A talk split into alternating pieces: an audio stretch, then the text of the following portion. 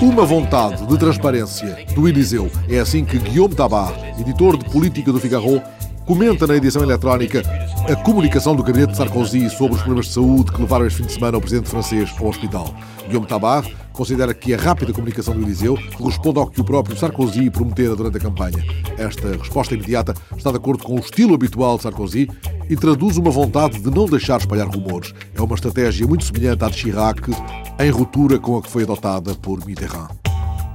Uma capacidade de previsão importante. A NASA está a desenvolver métodos de teledetecção que permitem monitorizar as condições ambientais que provocam a febre do Val do Rift. O jornal eletrónico Afrique.com conta que esta doença episódica da pecuária, que se manifesta a intervalos de 5 a 10 anos, pode contaminar o homem. A febre do Val do Rift pode ser transmitida ao homem através da manipulação de tecidos animais durante o abate e o desmanche. As comunidades pastoris estão particularmente expostas.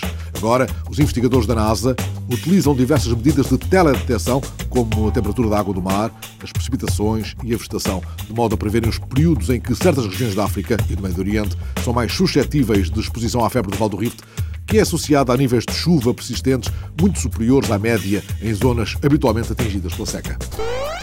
Uma convicção do criador do primeiro jogo de computador em Espanha. Ainda há lugar para a inovação. Paco Soares, que desenhou La Pulga, o primeiro videojogo espanhol com projeção internacional, disse ao espanhol Público.es que a concorrência em videojogos é hoje mais dura do que antes. Paco Soares veio da física para os jogos, conta que em 82 comprou um ZX81 e começou a programar pequenos jogos enquanto via as máquinas de marcianos que estavam na moda. Tinha um amigo muito interessado em astronomia. Ambos iniciaram um programa de cálculo da órbita de planetas. Foi então que surgiu a Pulga ao fazer com o computador simulações físicas como o trajeto da parábola. Depois, diz ele, acrescentámos-lhe a variável do controle da força relacionada com o tempo que se mantém uma tecla pressionada.